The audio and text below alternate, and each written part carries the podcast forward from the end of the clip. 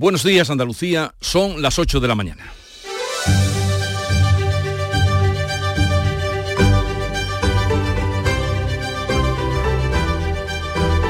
En Canal Sur Radio, La mañana de Andalucía con Jesús Vigorra. Aunque sin una fecha fijada, Pedro Sánchez pone rumbo a la investidura y asegura que habrá cuatro años más de gobierno progresista tras firmar el acuerdo del PSOE con Sumar. Un acuerdo que incluye, por una parte, reducir la jornada laboral y subir los impuestos a las empresas. El texto, además, pretende subir el salario mínimo, o propone subir el salario mínimo y modificar el impuesto de sociedades para recaudar 10.000 millones más. Los empresarios lo consideran que es un atropello y los sindicatos lo aplauden. La Junta critica que no haya incluido un fondo de compensación para las comunidades infrafinanciadas, entre las que solo se cita como tal a Valencia, olvidando a Andalucía. El documento no menciona la amnistía, tampoco Cataluña, y el PP exige que aclare que está negociando con Esquerra Republicana y Junts. Por otra parte, el Consell de la República, que preside Puigdemont, va a pedir a los partidos independentistas que bloqueen la investidura de Pedro Sánchez, que aún como saben, no tiene todos los apoyos para esa investidura. Por otra parte, la Junta premiará con ascensos y mejores salarios a los funcionarios y empleados públicos más productivos. El Gobierno andaluz ha aprobado el plan estratégico que hace frente al envejecimiento de la plantilla y alerta alimentaria por listeria en Andalucía. ¿Recuerdan lo de la listeriosis? Pues vuelve de nuevo. Salud detecta la bacteria en varios productos cárnicos de una empresa granadina que ha sido comercializada en las provincias de Córdoba, Granada, Málaga, Sevilla y en las Islas Baleares. Enseguida, de estas y otras noticias, les vamos a ampliar la información, pero antes el tiempo. Social Energy. La revolución solar ha llegado a Andalucía para ofrecerte la información del tiempo. Miércoles 25 de octubre con cielos nubosos o cubiertos sin descartar precipitaciones. De hecho, ya ha habido algún chubasco a lo largo de la primera hora de la mañana en la vertiente atlántica. Habrá predominio también de cielos poco nubosos en la vertiente mediterránea. Las temperaturas irán en ascenso generalizado, localmente notable, en las mínimas de la mitad occidental. Los vientos van a soplar de componente oeste, serán más intensos en el litoral, con intervalos fuertes en el litoral mediterráneo oriental y cotas altas orientales y rachas muy fuertes ocasionales. Este otoño, únete a la revolución solar con Social Energy. Disfruta de tu instalación llave en mano con grandes descuentos y te regalamos 200 euros en tu batería virtual para que pagues 0 euros en tu factura eléctrica con Luz. Pide tu cita al 955 44 11 11 o socialenergy.es y aprovecha las subvenciones disponibles. La revolución solar es Social Energy. La mañana de Andalucía. Logística Castillo. Más de 20 años viajando contigo los 365 días del año. Logística Castillo les ofrece la información del tráfico. Vamos a conocer cómo se circula por las carreteras de Andalucía. Conectamos con la DGT. Nos informa Alejandro Martín. Buenos días. Muy buenos días. ¿Qué tal? Hasta ahora estamos pendientes de un alcance que está complicando la entrada a la capital hispalense, a Sevilla, por la 49, a la altura de Camas. Van a encontrar estrechamiento del carril izquierdo y el arcén totalmente intransitable. Y además se está generando hasta más de 4 kilómetros de tráfico lento. Al margen de este alcance, dificultades también en Sevilla. Si van a circular en la ronda SE30 a la altura de Pineda y Puente de Centenario, todo ello dirección a Más dificultades en la provincia de Huelva, en ambas direcciones en la 497 a la altura de Corrales, muy densa también en Málaga, el acceso a la capital malacitana por la A357 a la altura de Mercamálaga, MA20 en Ciudad Jardín. Y en la 7 a la altura de la Cala del Moral y Rincón de la Victoria. En esta misma 7 a la altura de Cala Honda y el Faro, todo ello dirección Marbella. Complicada en Granada la GR30 a la altura de Armilla y Zaidín, todo ello sentido norte, dirección Jaén. Y ya en van a encontrar tráfico lento en la A7 a su paso por Agua Dulce y La Garrofa en ambas direcciones.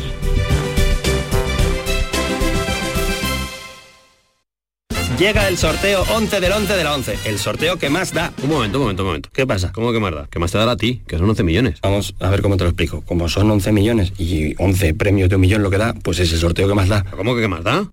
Pues tú mismo. Pero a mí no me da igual. Son 11 millones, ya te lo digo.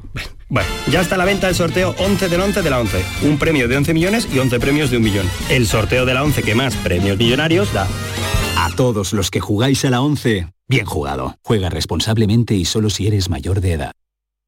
En Canal Sur Radio, la mañana de Andalucía con Jesús Bigorra. Noticias.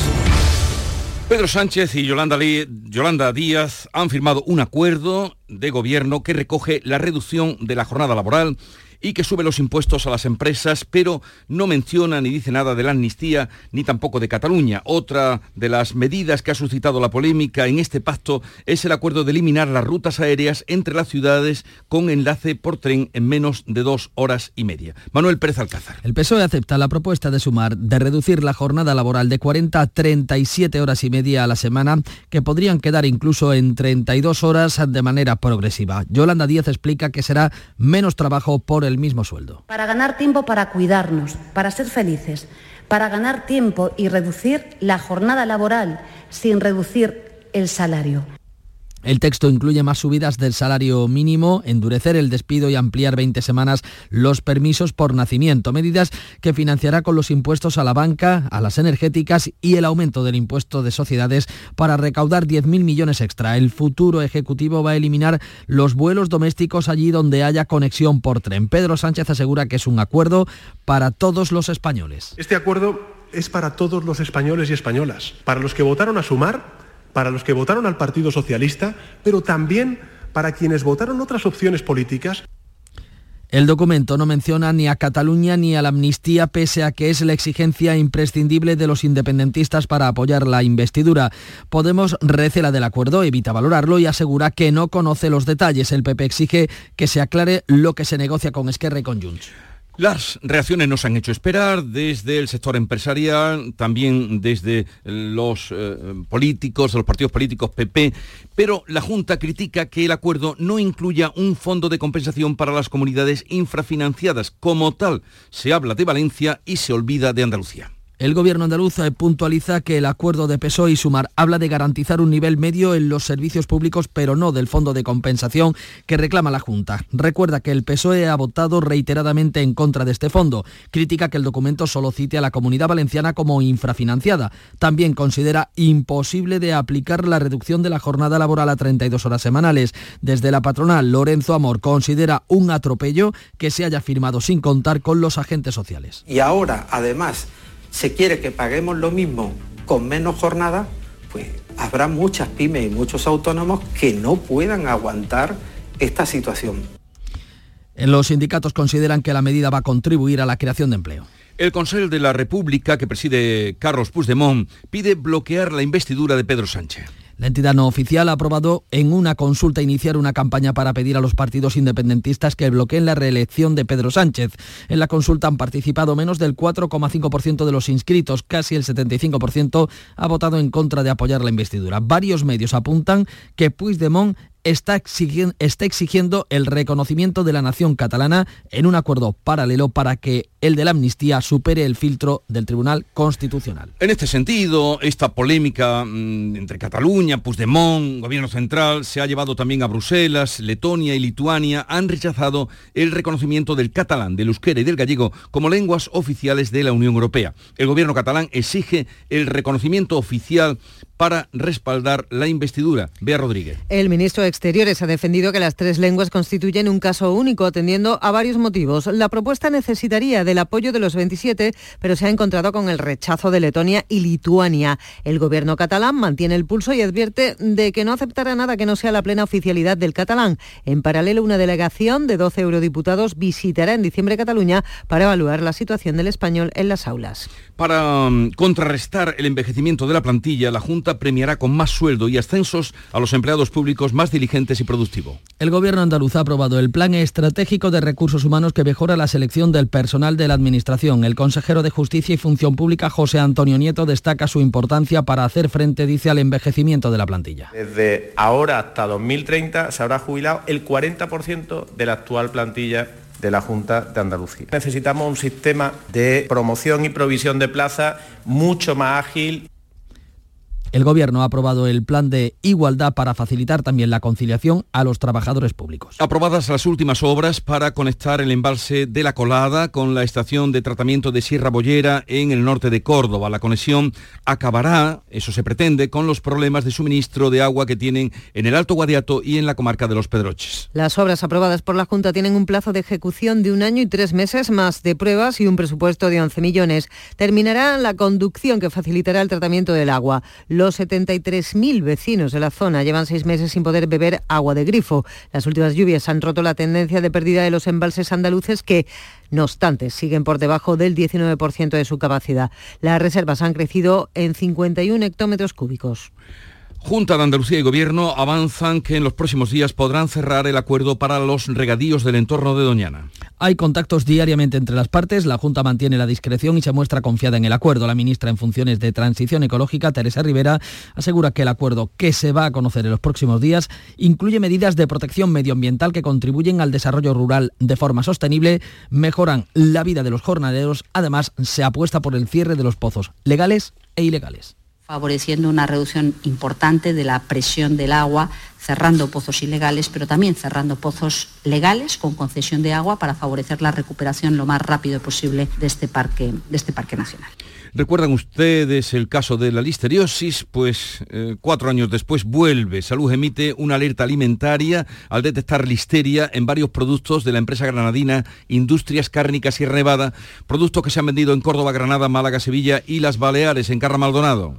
Se han inmovilizado algunas partidas de productos elaborados en la empresa Industrias Cárnicas Sierra Nevada con sede en Cájar. Son varios lotes de fuet, salchichón y chorizo ibérico. También hay chorizo de vela picante y queso de cabra. Se ha distribuido en parte de Andalucía y Baleares. En algunos casos los productos ni siquiera se habían empezado a comercializar.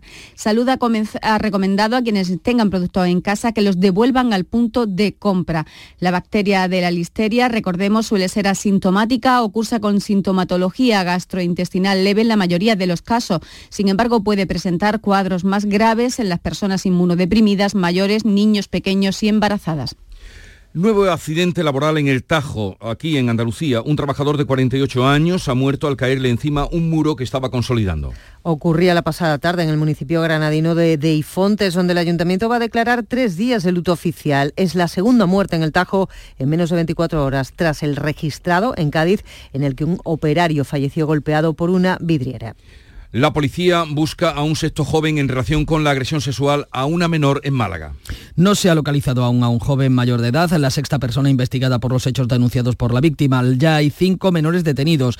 La Fiscalía de Menores ha decretado el internamiento de, en un centro de reforma de uno de ellos y la libertad vigilada para el resto. La chica contó que fue agredida en diferentes lugares en una misma noche. Tenemos una noticia de última hora. Un bloque de viviendas ha sido desalojado por un escape de gas en Palma del Río, Córdoba. No ha habido heridos y los vecinos ya han podido volver a sus hogares. Eh, es la última hora que nos llega desde Córdoba, desde donde nos informa nuestra redacción. Mar Vallecillo, buenos días. Buenos días, sí, se trata de un bloque de vivienda de Palma del Río que ha sido desalojado, como bien habéis dicho, tras producirse un escape de gas que no ha causado herido. Varios vecinos llamaron al 112 para avisar de dicho incidente en un inmueble de la calle Llano de Santa Ana e indicaban en sus avisos que los hechos ocurrían en, este, en este edificio que tiene cuatro alturas y que ya habían salido a la calle. Inmediatamente, desde la sala coordinadora, se activó a los bomberos, a la policía local y a la Guardia Civil.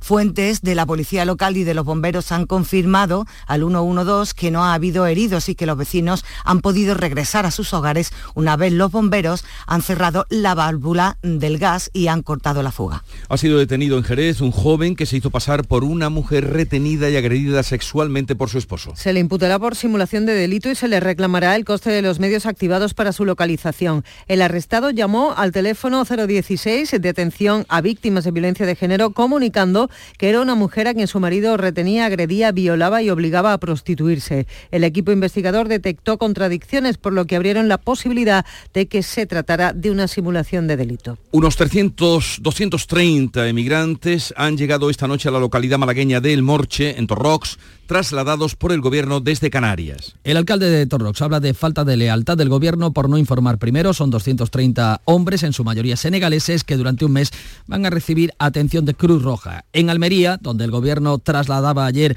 otros 300 inmigrantes procedentes de Canarias, mañana se esperan la llegada de otros 80. La alcaldesa habla también de deslealtad del Ejecutivo Central. Desde la Junta, el consejero de la Presidencia, Antonio Sanz, reprocha al gobierno falta de coordinación. Yo creo que este gobierno de Sánchez ha jugado demasiado a la demagogia y en estos momentos tiene una situación de descontrol que evidentemente todos tenemos que ayudar a abordarla, pero que también tiene un responsable de no haber sabido afrontar una política de inmigración seria, rigurosa. Del ámbito internacional destacamos que Israel pide la dimisión del secretario general de la ONU al que acusa de posicionarse a favor de Hamas. El Ministerio de Sanidad palestino denuncia que fue el de ayer el día más sangriento con 750 muertos en Gaza. El gobierno de Israel ha solicitado la dimisión del secretario general de la ONU, Antonio Guterres, quien ha pedido a la Asamblea que sitúe en el contexto de 56 años de sofocante ocupación el ataque terrorista de Hamas. Estados Unidos ha pedido ante el Consejo de Seguridad pausas humanitarias en los bombardeos mientras la autoridad palestina asegura que Israel ha matado a más de 750 personas en Gaza en el día más sangriento del conflicto. El presidente francés Emmanuel Macron ha trasladado al primer ministro israelí Benjamin Netanyahu al líder de la autoridad palestina Mahmoud Abbas también la solución del reconocimiento de los dos estados. A partir del 1 de noviembre llegará a España la vacuna del colesterol. Se trata de un fármaco que lo reduce a la mitad con dos inyecciones al año. El Ministerio ha aprobado la financiación del Equio, nombre con el que se va a comercializar en España el primer y único tratamiento que con dos dosis al año va a proporcionar una reducción eficaz y sostenida del colesterol malo de hasta un 54% en los pacientes con enfermedad cardiovascular.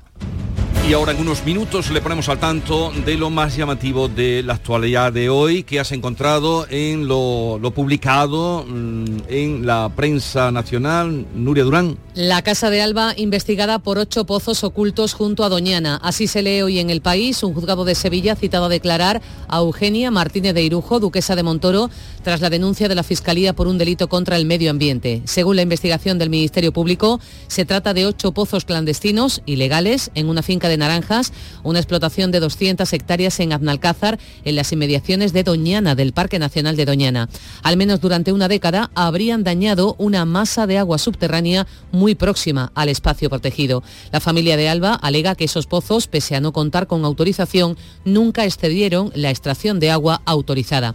El caso parte de una denuncia de Ecologistas en Acción, como otra que también ha llevado a la Fiscalía de Sevilla a presentar una querella contra el torero y empresario Miguel Baez Litri por detracción ilegal, es decir, robo de agua de 2.000 millones de litros de agua subterránea en el entorno de Doñana para regar 400 hectáreas de olivar. Lo más llamativo del ámbito internacional, Bea Rodríguez. Una vez más, la situación en Oriente Próximo se tensa día a día un peldaño más en la escalada bélica. Es el ataque a Siria por las fuerzas de defensa de Israel en respuesta al lanzamiento de cohetes desde esta nación árabe a territorio israelí. A su vez, Estados Unidos está desplegando la mayor flota en el Mediterráneo Oriental en cuatro décadas desde la muerte en Líbano de 300 soldados estadounidenses y franceses en un atentado perpetrado por Irán. En el Wall Street Journal, el país de los ayatolás en el punto de mira. Milicias respaldadas por Irán montan una nueva ola de ataques mientras Estados Unidos apoya a Israel. La clave económica del día nos la da Paco Ramón. Pues mira, leemos en Expansión Jesús que el dueño de un coche eléctrico cobra el doble del salario medio en nuestro país. Es el resultado de un estudio de la consultora Price Waterhouse Coppers que dice que estos ingresos medios, los de los propietarios de un coche eléctrico, superan los 52.000 euros, mientras que los que descartan esa compra perciben alrededor de 30.000. La movilidad eléctrica se enfrenta a diferentes barreras como el despliegue de los puntos de recarga, lo estamos contando, el aumento de la autonomía de los vehículos, pero este estudio refleja que sobre todo el elevado precio de los automóviles. Además, en España, el 73% de los compradores de automóviles eléctricos es un hombre, el 96% vive en una ciudad y el 73% tiene aparcamiento propio y cobra el doble del salario medio. 52.000 euros y el salario medio, según el INE, está en torno a 30.000. Y la noticia deportiva del día, Nuria Gaciño. Difícil panorama el que se le presenta al Sevilla en la Liga de Campeones tras perder anoche con el Arsenal por 1 a 2 en un partido donde los sevillistas merecieron al menos el empate. Tiene complicado no solo el pase a los octavos, sino también la tercera plaza de grupo, la que da acceso a la Liga Europa. Y es que el Sevilla cuenta ahora con dos puntos, los mismos que el PSV, mientras que el LEN tiene cinco y el Arsenal seis, a falta de tres jornadas. La próxima salida es el 8 de noviembre en Londres ante el Arsenal el 29 de noviembre recibe al PSV y el 12 de diciembre visita al LEN francés. Y el que visita mañana Chipre es el Betis, que se enfrenta al Aris de Limasol a las 7 menos cuarto, la tercera jornada de la Liga Europa. La expedición verde y blanca tiene previsto partir a las 9 de esta mañana. Dentro de unos 40 minutos no queda otra que ganar con ese grupo tan igualado y sigue adelante la Champions, victorias del Madrid y de la Real Sociedad. Les anuncio que a partir de las 9 de la mañana nos visita en la mañana de Andalucía Carolina España, consejera de Economía, Hacienda y Fondos Europeos. Pero ahora son las 8 y 20 y es el tiempo de la información local. Atentos. En la mañana de Andalucía de Canal Sur Radio, las noticias de Sevilla con Antonio Catoni. Buenos días, la lluvia ha caído de forma continuada durante toda la noche, aunque no se han recibido cantidades significativas. Desde las 12 de la noche han caído 8 litros y medio por metro cuadrado en Guadalcanal o medio litro en Sevilla, pero por primera vez los pantanos que abastecen a la provincia ven aumentar sus reservas. Están casi al 29% tras recibir en la última semana 17 hectómetros cúbicos. Y vamos a seguir con lluvias hoy. Conectamos con la Agencia Estatal de Meteorología. Marta Larcón, buenos días. ¿Conoces esa increíble sensación de... Agencia Estatal de Meteorología, adelante. Muy buenos días. En la provincia de Sevilla tendremos cielo nuboso cubierto, sin descartar precipitaciones débiles. Las temperaturas subirán de forma generalizada, alcanzando los 25 grados en Sevilla, Écija, Lebrija y Utrera, 24 en Mairena del Alcoro, los 20 en Alanís. El viento será de suroeste, es una información de la Agencia Estatal de Meteorología. Los empresarios sevillanos advierten del perjuicio que podría suponer para Sevilla la supresión del vuelo entre Sevilla y Madrid en virtud del acuerdo de investidura entre el PSOE y Sumar, un extremo que niega la delegación del gobierno en Andalucía. En deportes apuntamos la derrota del Sevilla ante el Arsenal por 2 a 1 en la Champions, lo que complica las cosas al equipo de Nervión para estar en la siguiente fase de la competición europea. Vamos con el tráfico, cómo se circula a esta hora por las carreteras de Sevilla y su provincia. Pilar González, buenos días. Buenos días, hay 7 kilómetros de retenciones en la entrada a Sevilla por la A49, dos por la autovía de Coria y uno por la A92, tres por la de Utrera, uno por el patrocinio, tres en la entrada por el Alamillo y en el Centenario, tres en sentido Huelva, dos en sentido Cádiz. En el interior de la ciudad, tráfico intenso por la avenida Juan Pablo II y Puente de las Delicias, por la avenida de La Paz en sentido entrada, La Palmera, Andalucía, también en Kansas City, a la altura de la carretera de Carmona en ambos sentidos y en la Ronda Urbana Norte también en dos direcciones. 8 y 22 minutos, comenzamos con la realización de Juanjo González. ¿Conoces esa increíble sensación de estrenar algo? Es el poder de lo nuevo. Sevilla Fashion Outlet está de estreno. El 1 de noviembre tu nuevo destino de compras está en Sevilla Fashion Outlet. Ha llovido durante toda la noche, desde la eh, pasada medianoche, las primeras horas de este miércoles, por tanto, se ha recogido casi un litro y medio por metro cuadrado en Tomares, medio litro en el aeropuerto de Sevilla, en Sierra Morena ha caído más, casi 8 litros y medio en Guadalcanal y 5 en Cazalla de la Sierra, son datos de la Agencia Estatal de Meteorología. Son cantidades no significativas, pero la buena noticia está en el acumulado. Isabel Campo, buenos días. Buenos días, por primera vez en mes en los pantanos que abastecen a Sevilla han visto aumentar sus reservas esta última semana gracias a las lluvias caídas. Actualmente se encuentran al 28,9% de su capacidad, 8 puntos porcentuales por debajo del nivel que tenían el año pasado. Sin embargo, han sumado 17 hectómetros cúbicos en los últimos 7 días, lo que supone un 1,85% más. En conjunto, el agua recogida equivale al consumo de casi dos meses. Pese a ello, en San Nicolás del Puerto los vecinos no pueden beber el agua del grifo por la turbidez que representa. Es el segundo episodio de este tipo que viven sus casi 600 habitantes en menos de dos semanas y bueno, en esta ocasión por, casa, por causas bien distintas, por el agua que ha caído. El agua y sobre todo el viento han sido eh, la causa o el argumento por el cual dos municipios sevillanos van a pedir la declaración de zona catastrófica tras los temporales. Lebrija y El Cuervo. En el caso de esta última localidad, los daños se han estimado en unos 2 millones de euros. El ayuntamiento ha abierto una oficina de damnificados y en Lebrija el ayuntamiento pide esta declaración, pero sobre todo por los daños en el campo. El viento ha causado eh, daños, destrozos de 80 hectáreas de invernaderos, como el de José Cuellar, que ha perdido una explotación de 3.500 metros cuadrados llena de clavellinas. Esto no hay manera de arreglarlo nosotros. Esto la única manera es que haya ayuda, nos den un dinero por ahí para poderlo levantar. Si no hay ayuda, pues nos tendremos que abandonar esto. No podemos seguir con esto porque esto es imposible que nosotros tengamos dinero para levantar esto. De esta misma clase, mm, de 150.000 euros para arriba, valdría. Mis hijos se irán al paro, que si no hay ayuda, pues lo tienen perdido todo aquí el Ayuntamiento de la capital prevé que los trabajos de limpieza tras el temporal estén concluidos antes de que acabe la semana y puedan reabrir los parques. Los jardines del Alcázar van a permanecer hoy y mañana cerrados. Hay 14 ejemplares, 14 árboles destrozados por el viento. Por cierto, los ficus de la Plaza de la Encarnación ya son historia porque este martes se completó la tala del único que quedaba en pie. Son las 8 y casi 25 minutos. Llega el Jardín de Cervezas Alhambra a Sevilla no te pierdas del 19 de octubre al 3 de noviembre en el Casino de la Exposición el tardeo perfecto para disfrutar de todas las actividades y nuestra espectacular terraza. Más información en cervezasalhambra.com. Cervezas Alhambra recomienda el consumo responsable.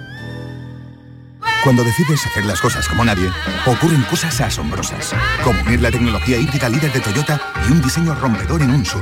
Toyota CHR Electric Hybrid, con sistema multimedia Toyota Smart Connect con servicios conectados gratis. Estrena la hora sin esperas. Lo extraordinario se hace de frente. Te esperamos en nuestro centro oficial Toyota y Paljarafe en Camas, Coria del Río y en el polígono Pisa de Mairena.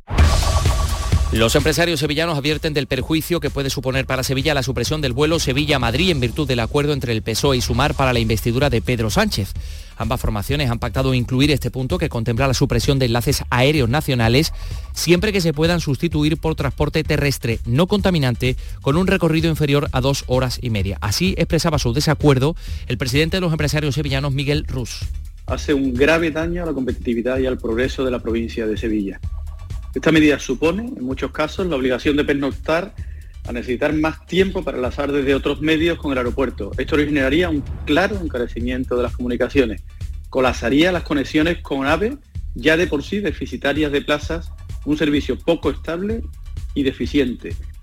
Rus se sumaba así a las críticas del alcalde de Sevilla, Isabel. José Luis ha calificado de nuevo agravio a la ciudad por parte del gobierno central. Para el alcalde la medida cierra las puertas a Sevilla y frena su crecimiento, un extremo que niega la delegación del gobierno en Andalucía. El argumento es que Sevilla enlaza con un hub o centro de operaciones internacional como es el aeropuerto de Madrid y porque el tiempo de trayecto del AVE entre ambas ciudades es superior a las dos horas y media.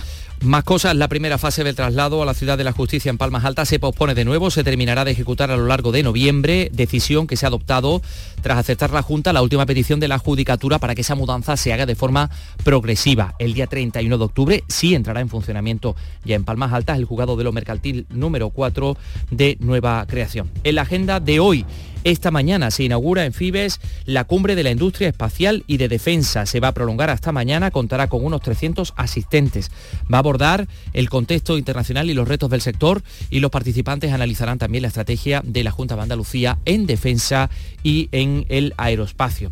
Por otra parte, los padres de la niña de Écija que moría tras ser operada de vegetaciones y sufrir un shock hemorrágico están citados hoy en uno de los juzgados de la localidad con el fin de que ratifiquen su denuncia. Para mañana se ha previsto la comparecencia de un médico en calidad de investigado. Y en el juicio por el asesinato de Rocío Caiz han prestado declaración los cuatro forenses que practicaron la autopsia. Aseguran que murió asfixiada por detrás y que no presentaba signos de intento de reanimación. Hay dudas de que sufriera una agresión sexual. María José Atoche, abogada de la familia, que pide prisión permanente revisable, confía en que las pruebas de la investigación les den la razón. Creemos que mm, desaloja cualquier género de duda sobre eh, el abordamiento, por lo, por lo tanto entendemos que se va a poder acreditar también sin ningún género de duda que Rocío fue asesinada y no un simple homicidio.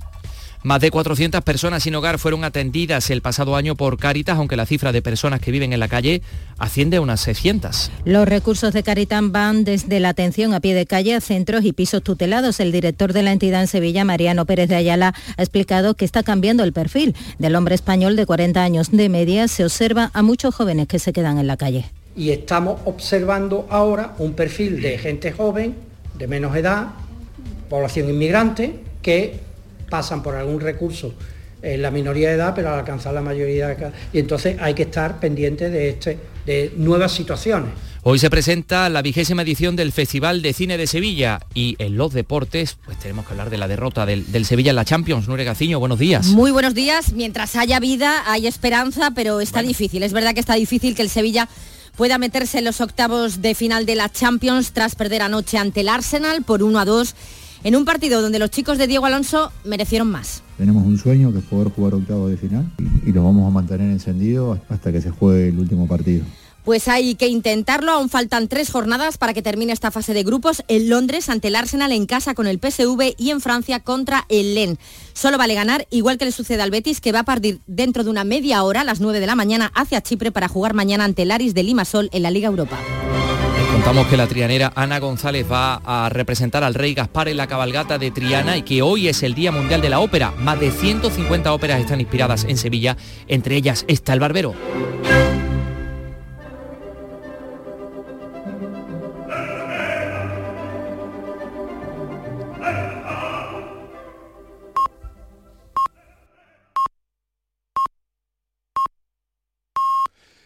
Andalucía son ya las ocho y media de la mañana.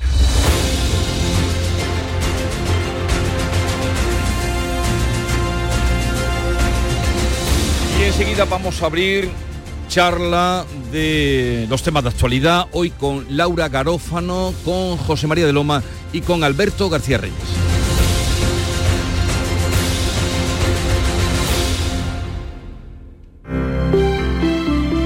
Buenos días.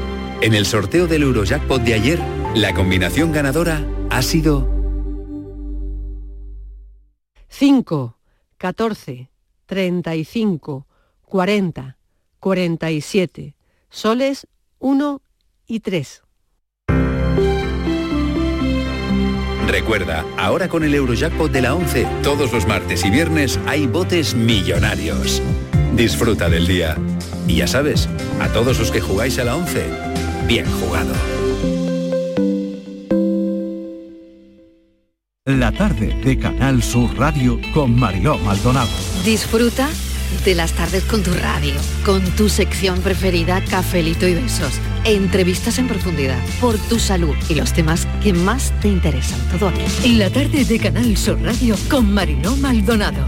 De lunes a viernes desde las 4 de la tarde. Canal Sur Radio, la radio de Andalucía. Montepío, ¿en qué podemos ayudarle? Me acaban de sancionar y creo que tendré que realizar el curso de recuperación de puntos. No se preocupe, lo tiene cubierto. Nos encargaremos de todo. Compañía con más de un siglo de experiencia. Visite montepíoconductores.com. Montepío, lo tiene cubierto.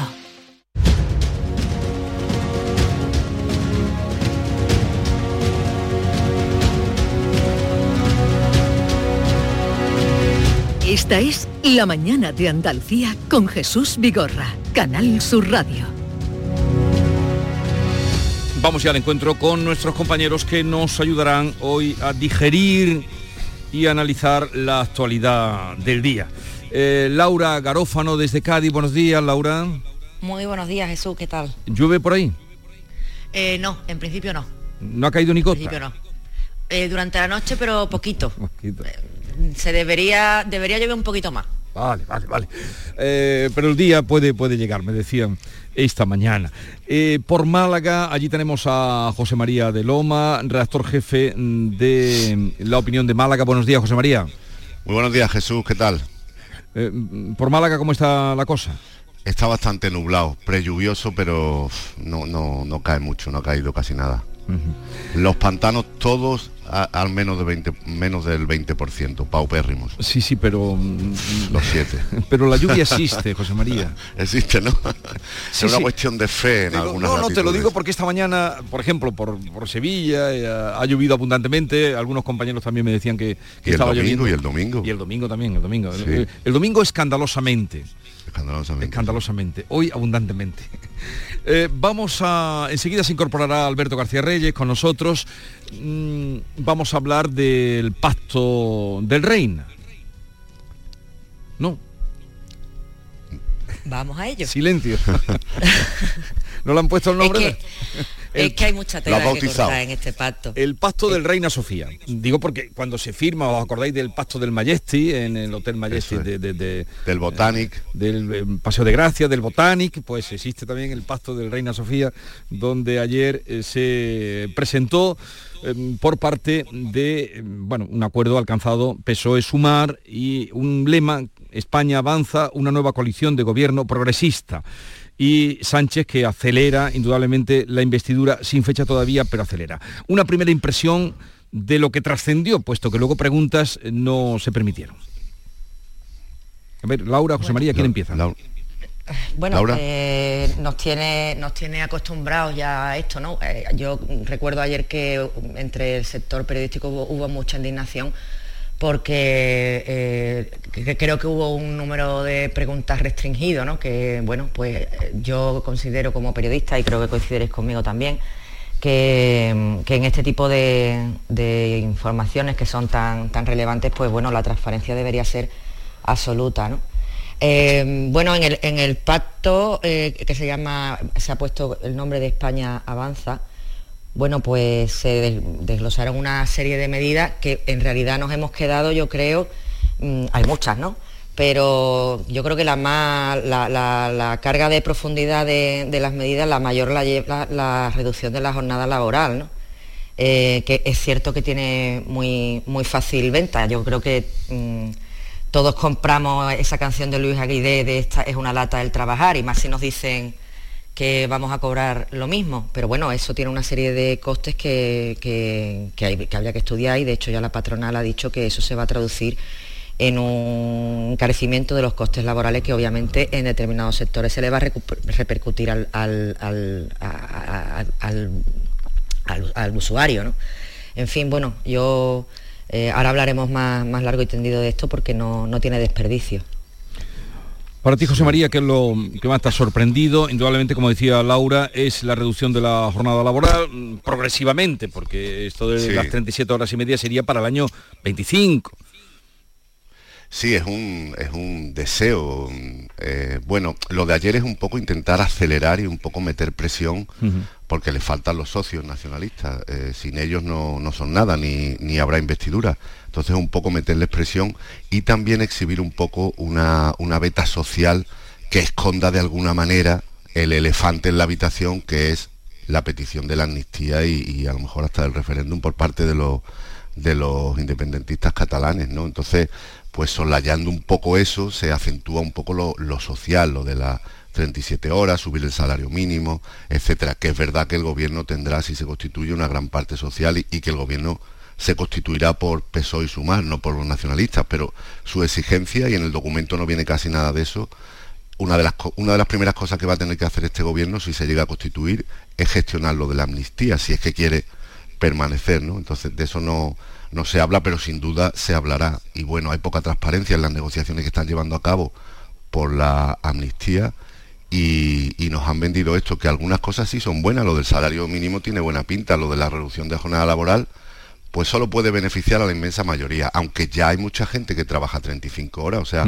tanto en la privada como los funcionarios, el 8 a 3 son 35 horas a la semana, quiero decir. Pero bueno, es, es bueno que se, que se implante y es lógico que los empresarios pues pongan un poco el grito en el cielo, como cuando, como el, al primero que le dijeron vamos a librar los domingos y, y además lo va a pagar, pues no le haría mucha gracia, pero eso es un poco la historia de, de las conquistas laborales, ¿no? Mm. Hombre, yo creo que es una medida que mm, puede que tenga una fácil implantación en determinados sectores, por ejemplo, los trabajos digitalizados, pues mm, eh, hay determinados puestos de trabajo en los que no, no es tan importante el número de horas como la productividad, ¿no? Pero después hay otros sectores como que, que va a tener una difícil implantación, por ejemplo, Sí, es muy difícil una de panadería medir, exacto. Imaginemos una panadería que tenga dos La empleados, bueno, pues la hostelería, el sector turístico, en fin, hay, hay determinados sectores que además son sectores que por suerte o por desgracia son eh, clave eh, en nuestro país y en Andalucía. Y, estos sí que van a tener un, problema a la hora de, implantar esto, porque si reduces la jornada laboral, pero tú tienes que estar, eh, tu, negocio tiene que estar abi- abierto una, determinada serie de horas, eh, yo veo bastante complicado que se contrate a una persona para una hora y media. Quiero decir, para suplir esa reducción de jornada del otro trabajador. O sea, aquí hay una serie de variables que, yo creo que habría que, debatir. Eh, y sobre todo debatir bueno pues con los sectores implicados ¿no? Eh, ayer la COE bueno pues se pronunciaba en contra diciendo que, que, menos que haber que haber eh, mm, consultado esta, esta medida con, con, ellos y, bueno es lo de siempre ¿no? Tiene muy fácil venta, como decía, eh, a todos nos parece que alcanzaríamos el ideal, porque es un ideal, eh, pero en la práctica eso tiene un coste que al final quien lo va a asumir eh, somos nosotros. imaginemos, por ejemplo, un, un, restaurante o imaginemos, no sé, el ejemplo que he puesto yo antes, el coste de la harina, el coste del aceite. Mm, el coste de las patatas son ahora mismo el doble, o sea, ya están asumiendo una serie de gastos que hace unos años sería impensable, ¿no? Estar pagando por un kilo de patatas cada casi dos euros. Mm, ahora hay que repercutirle también que eh, eh, asuman esto. Bueno, pues claro, es que es que ya, ya, digo, a mí me parece estupendo, pero esto tiene que tener un cálculo detrás que lo haga viable, porque si no al final los castigados son siempre los mismos. Bueno, pero esta, esta vez yo creo que mm, la medida es generalmente aceptada. La, prueba es que el PP fue muy tibio, ni siquiera la rechazó, se, se puso un poco de perfil. Seguramente se irá implementando con el paso de, mucho tiempo y ni siquiera por decreto se hablará y se irá poco a poco. No es muy difícil que esto se, se implante ya y los sectores, como comentaba Laura, son muy, muy diversos y para algunos puede resultar lesivo, pero también para otros hay también muchas empresas que tienen unos buenos beneficios podrían mejorar mucho la atención si tuvieran más empleados, por ejemplo, ¿no? O si fueran más eficientes, no lo sé. En principio las sociedades modernas van tendiendo a eso, a que eh, se va trabajando cada vez menos, el trabajo está más repartido y aún así se va creando riqueza, pero bueno, el contexto es el político, el coyuntural, el vender una medida que agrade a muchísima gente y después ya veremos, que seguramente eso es lo que en el fondo piensa el gobierno, ya veremos cómo lo, lo, mm, lo implementamos. Eh, vamos a dar entrada en esta charla de mañana, esta matinal en la mañana de Andalucía, a Alberto García Reyes, director de ABC Sevilla. Buenos días, Alberto. Muy buenos días. Te acompaña Laura, eh, José María, quien bien conoces. Mm, ¿El puente qué ha pasado hoy en el puente? Pues que le voy a enviar un afectuoso saludo de nuevo a sus autores que extraordinariamente trazaron un puente en el que en cuyo trazado yo he pasado largos momentos de mi vida. De tu vida. Eh, ya saben ustedes, los habituales, que eh, Alberto llega por el puente del Centenario, que cruzan muchísimos andaluces cuando pasan por Sevilla. Hoy estaba hoy cargadito, ¿no? Allí está lloviendo y bueno, pues estaba gracioso, estaba gracioso el puente. Ya te digo que es un momento más de serenidad, cuando se para allí el tráfico, te quedas quieto en la altura de Sevilla contemplando la ciudad yo le doy las Me alegro que te lo tomes así. Le, doy, le doy. Con, más energía para la crítica, Alberto. No, no, claro, es que le agradezco profundamente a, Alberto. a los autores del puente, aquellos políticos que, que nos hicieron aquella belleza, esta oportunidad que nos dan de poder contemplar Sevilla en parado durante tanto tiempo. Eh, como venías escuchando, te he visto con tus compañeros y colegas, eh, estábamos hablando de eh, uno de los asuntos que ha emergido como principal o que destacan hoy todos los medios sobre el pacto de Reina Sofía, que ya hemos bautizado así. Mm, Ignacio Camacho también le habla de él como el pacto del Reina. Mm, porque si lo tiene el Majestic, decía, lo tiene el Botanic, mm, Botanic porque no vamos a tener también el nombre. Bien, eh, sea como fuere, el tema de las horas, ¿a ti qué te parece? La reducción de horas, 37 eh, y medio, 37 horas y media de cara al próximo día, año 25, luego vendría progresivamente hasta conseguir 32 horas semanales. Bueno, a mí me parece que esto es eh, una obra de teatro absoluta en la que Pedro Sánchez eh, se puede permitir el, triunfo del, incumplidor. ¿no? Lo explico. A Pedro Sánchez, ¿qué más le da? Decir que sí a todo. Si luego va a venir otro socio y lo va a tumbar. ¿Las 37 horas y media las va a aprobar, por ejemplo, el PNV? Yo no me lo creo. Con mm, la aritmética mm, parlamentaria de la que tanto se habla ahora y de la que tanto mm. se habló para decir que Feijó no sumaba, a, Pedro Sánchez tampoco le suma para cumplir las promesas que está haciendo.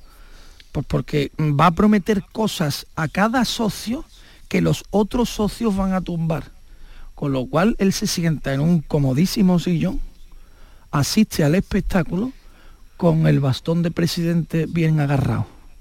Porque es muy fácil cuando tú eres la banca del Monopoly repartir billetes a los demás, pero luego tienen que jugar los demás su partido. Tú a cada uno le dices lo que quiere escuchar.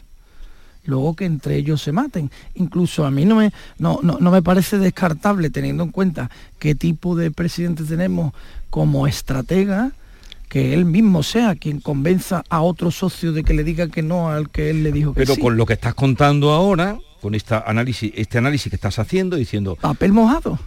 pero con esto Por mm, cierto, en un lo museo- que estás dándole es un lugar de estratega porque Claro, se mantiene por supuesto. Pedro Sánchez y ahora dice PNV contra BNG, BNG contra Claro. Bildu, Bildu contra el PNV. Es Esquerra, que un solo partido que se le caiga de un acuerdo parlamentario tumba la norma que quieran aprobar. Tumba la ley. Ah, yo puedo prometer lo que quiera. Papel mojado. Por cierto, en un museo estatal. Yo quer- querría saber si el PSOE y Sumar, que hicieron un pacto de partidos, eh, han pagado el alquiler del Reina Sofía. O lo han usado como gobierno. se lo habrán cedido. Alberto, habrán pedido. tiene unas no lo tarifas sé, no lo sé, no lo para sé. Actos. sí, para grabaciones, supongo, Para como, actos. como el Alcázar de Sevilla o como lo. o lo han usado como gobierno. No lo sé. El pacto este que lo están haciendo mm, como candidatos o como miembros del Ejecutivo en funciones. ¿El Reina Sofía que es de ellos o nuestro? Yo lo pregunto. No sé, a ver si José María o Laura te pueden contestar. A mí me faltan argumentos, me faltan datos, me faltan datos. Lo mismo Bueno, querían que- que... fuera el pacto del Guernica, no sé. Eh, ayer eh, Caraballo dejó caer, porque yo les dije, ¿de- ¿dónde colocaríais? Eh, pero no se atreverán a tanto, indudablemente eh, el, el Guernica podía haber sido, porque con el 150 aniversario de la muerte de Picasso y tal. Bien, entonces, mm, eh, lo que pasa es que aquí faltan datos, bueno, faltan apoyos más que datos, aquí falta, porque lo dan por hecho, dijeron, España avanza, eh, él, Pedro Sánchez dijo, cuatro años, hemos estado cinco y va- vamos a estar cuatro, lo dijo así, mm, con más rotundidad que lo estoy diciendo yo, pero claro, Esquerra, Junts, PNV, Bildu, Lo que está claro, BNG, lo que está claro es que eh, lo que vimos ayer en realidad depende de 14 votos, que son los de Esquerra y Junts, con PNV en el aire que desde hace dos o tres días ya está descolgándose diciendo que no está de acuerdo, que tal, y esto no, después de este paquete de medidas en los que aparte de la reducción de la jornada laboral supone una subida de impuestos, un- el impuesto de sociedades y demás, el PNV tiene muy complicado justificar delante de sus votantes el apoyo a una investidura con este programa económico. porque Esto es un programa económico que repercute en el tejido empresarial. eh, y, y PNV, bueno, pues PNV es que es un partido de derechas, igual que lo es Junts. Oye, ahora que vaya el PNV a unos meses de las elecciones vascas, a Claro, quitar de allí a los empresarios coste- que va a claro, aprobar la rebaja de la jornada Claro, laboral. Ah, que vaya despacito. coste- claro, pero por eso está para el año 25, Alberto, que no está para el año que viene. Que vaya y lo explique el PNV. De todas maneras, no, no menospreciéis la capacidad del PNV para, para pedir y para exigir y para chan- chantajear, que es histórica, y de aquí a que haya elecciones autonómicas pedirá y tratará de vender en su electorado vasco que han conseguido cosas, ¿no? Eso, eso también, esa competición que está ahí en lontananza entre PNV y Bildu para las autonómicas. De todas maneras, eh, al hilo de lo que decía eh, Alberto, es que esto to- Pedro Sánchez va a necesitar a todos todo el tiempo. O sea, Claro. cualquier votación va a ser una, una tempestad, cualquier va a ser una negociación continua muy, muy ardorosa, muy trabajosa, ¿no? Entonces mm, va a ser muy, muy cambiante, muy incierto todo y lo necesita a todos. Y no sé, últimamente también están desmarcándose no solo un poquito el PNV en lo económico, también los de Jun, como siempre, tirando de la cuerda. Es todo un poco, Sí, eh, poco incierto, un- teatral, sí. sí, pero resulta un poco extraño esta puesta en escena de ayer, faltándole los apoyos que tiene, o los tiene ya. Bueno, a ver, Hombre. yo también creo, el sábado, el sábado eh, el Partido Socialista tiene una consulta de militantes dentro de su comité federal. Eh, y yo creo que esta medida también es una, es una estrategia de cara a esa consulta, porque eh, lo que se Se lo va a aprobar, claro, lo que se va a aprobar allí es este acuerdo de coalición con Sumar, que no es un, eh, no es un acuerdo de investidura. Entonces, como mal menor, eh, y en un acuerdo en el que, si os fijáis, no se ha hablado ni de amnistía, ni de Cataluña, ni de nada, ni de ese trasfondo tan, tan, tan importante que tenemos en, esta- en estas negociaciones desde, desde las elecciones, pues el, sábado se prevé que Pedro Sánchez salga a hombro y corte orte- orejas y rabo. O sea, esto es una medida también, creo, ¿eh? cosmética de cara a este comité. Y por otro lado, eh, tampoco podemos olvidar que Puigdemont, que convocó hace unos días el Consejo de la República co- como consulta a, a la militancia para pronunciarse si estaban a favor o en contra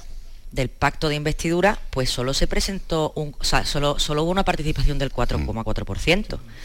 A O sea, mí las consultas- aprovecha, ese- ese- las debilidades, las debilidades. Claro. O sea, eh, eh, ahora mismo Junts es- se encuentra muy débil. A mí las consultas a la militancia me parecen remordimientos de conciencia. Es decir, yo como no me creo lo bien lo que estoy haciendo, voy a ir a que me apoyen mis militantes, no vaya a ser que esté yo metiendo la pata, ¿no? Que es súper democrático, claro, que solo los militantes de un partido decidan el futuro del país. Claro, como todo el mundo sabe, en eso consiste Pero la democracia. se, además se hace otra cosa, o sea, ese comité federal es dentro de unos días para no hacer otro cuando se haya hecho el acuerdo de Junts.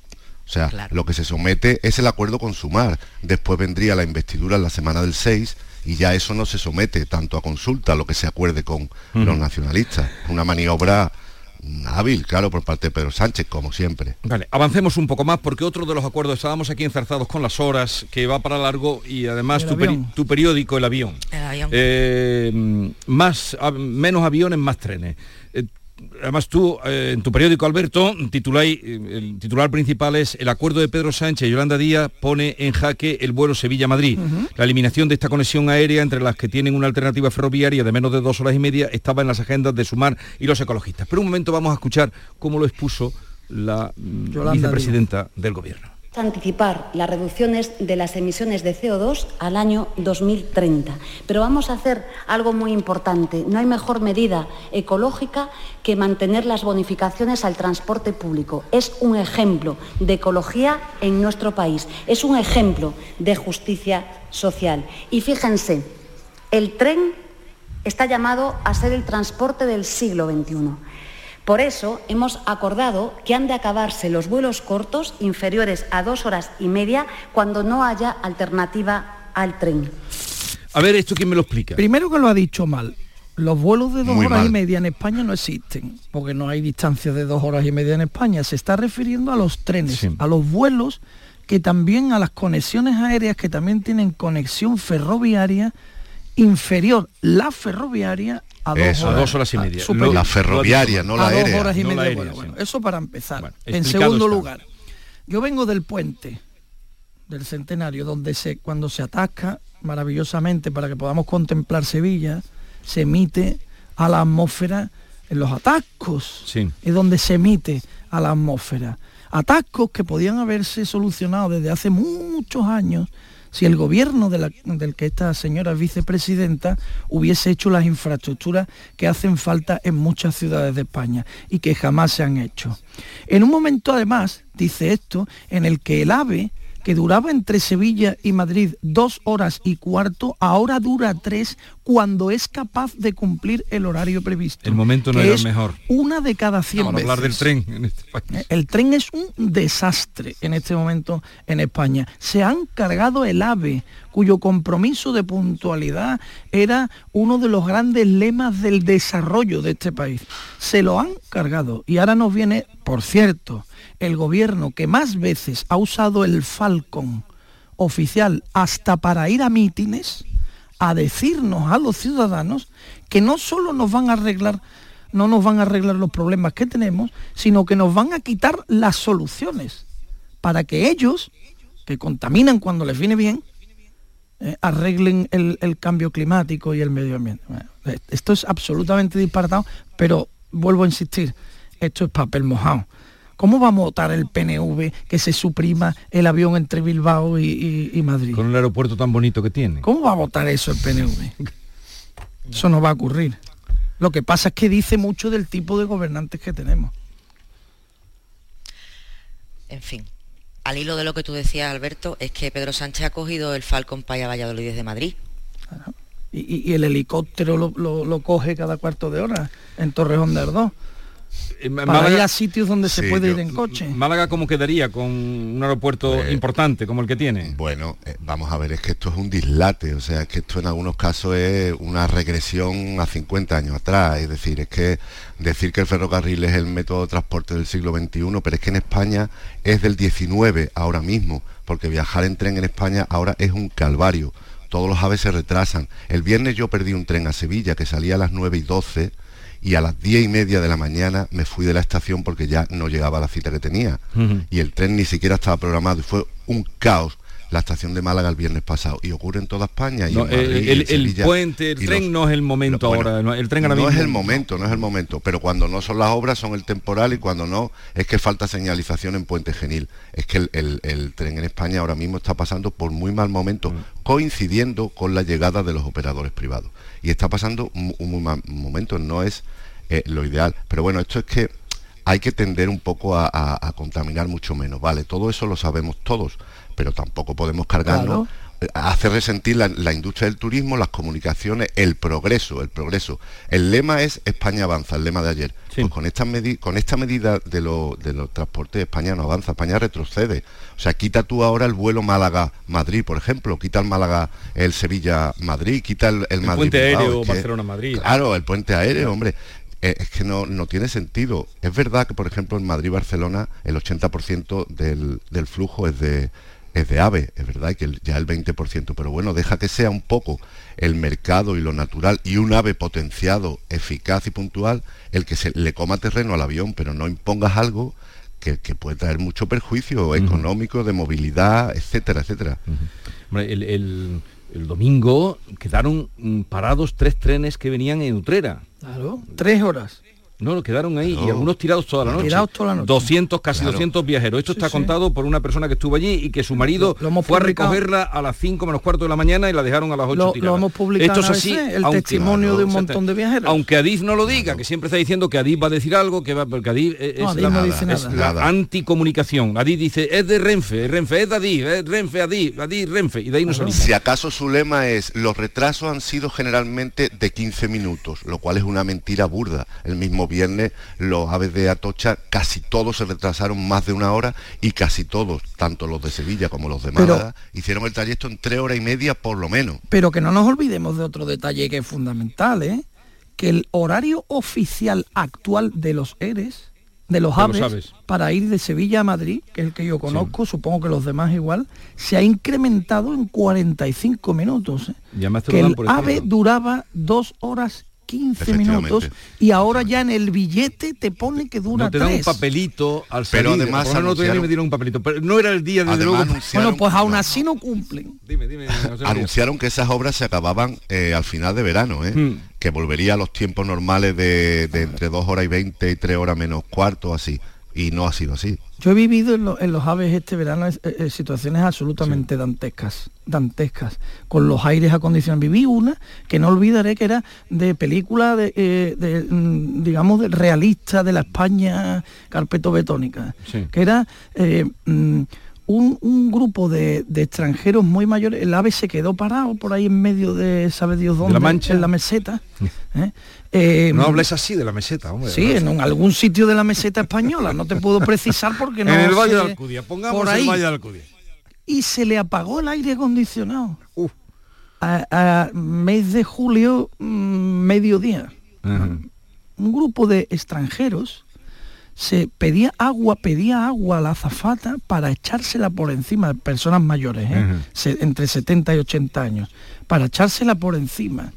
Un guitarrista, esto es muy grande, con- abanicaba su guitarra, porque no el instrumento Ya, ya, ya, sufre Se dilataba, claro. abanicando la guitarra allí para que yo yo estaba viendo aquello y decía de verdad esto es de país bananero no era el momento de decir lo de los Yo creo que ha quedado. Me claro. parece. Bueno, o- otro asunto que tenemos. mm, ¿Andalucía es una comunidad infrafinanciada?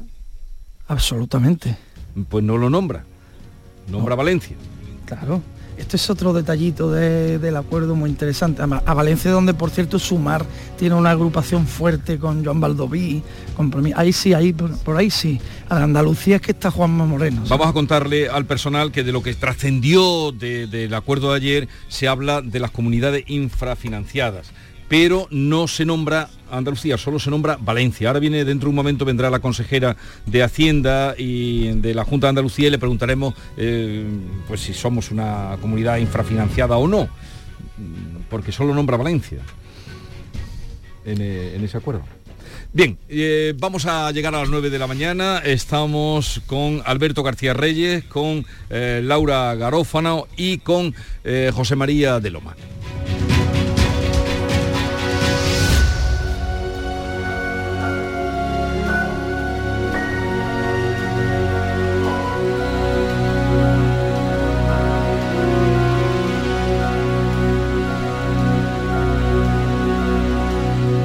Canal Sur Radio, la radio de Andalucía.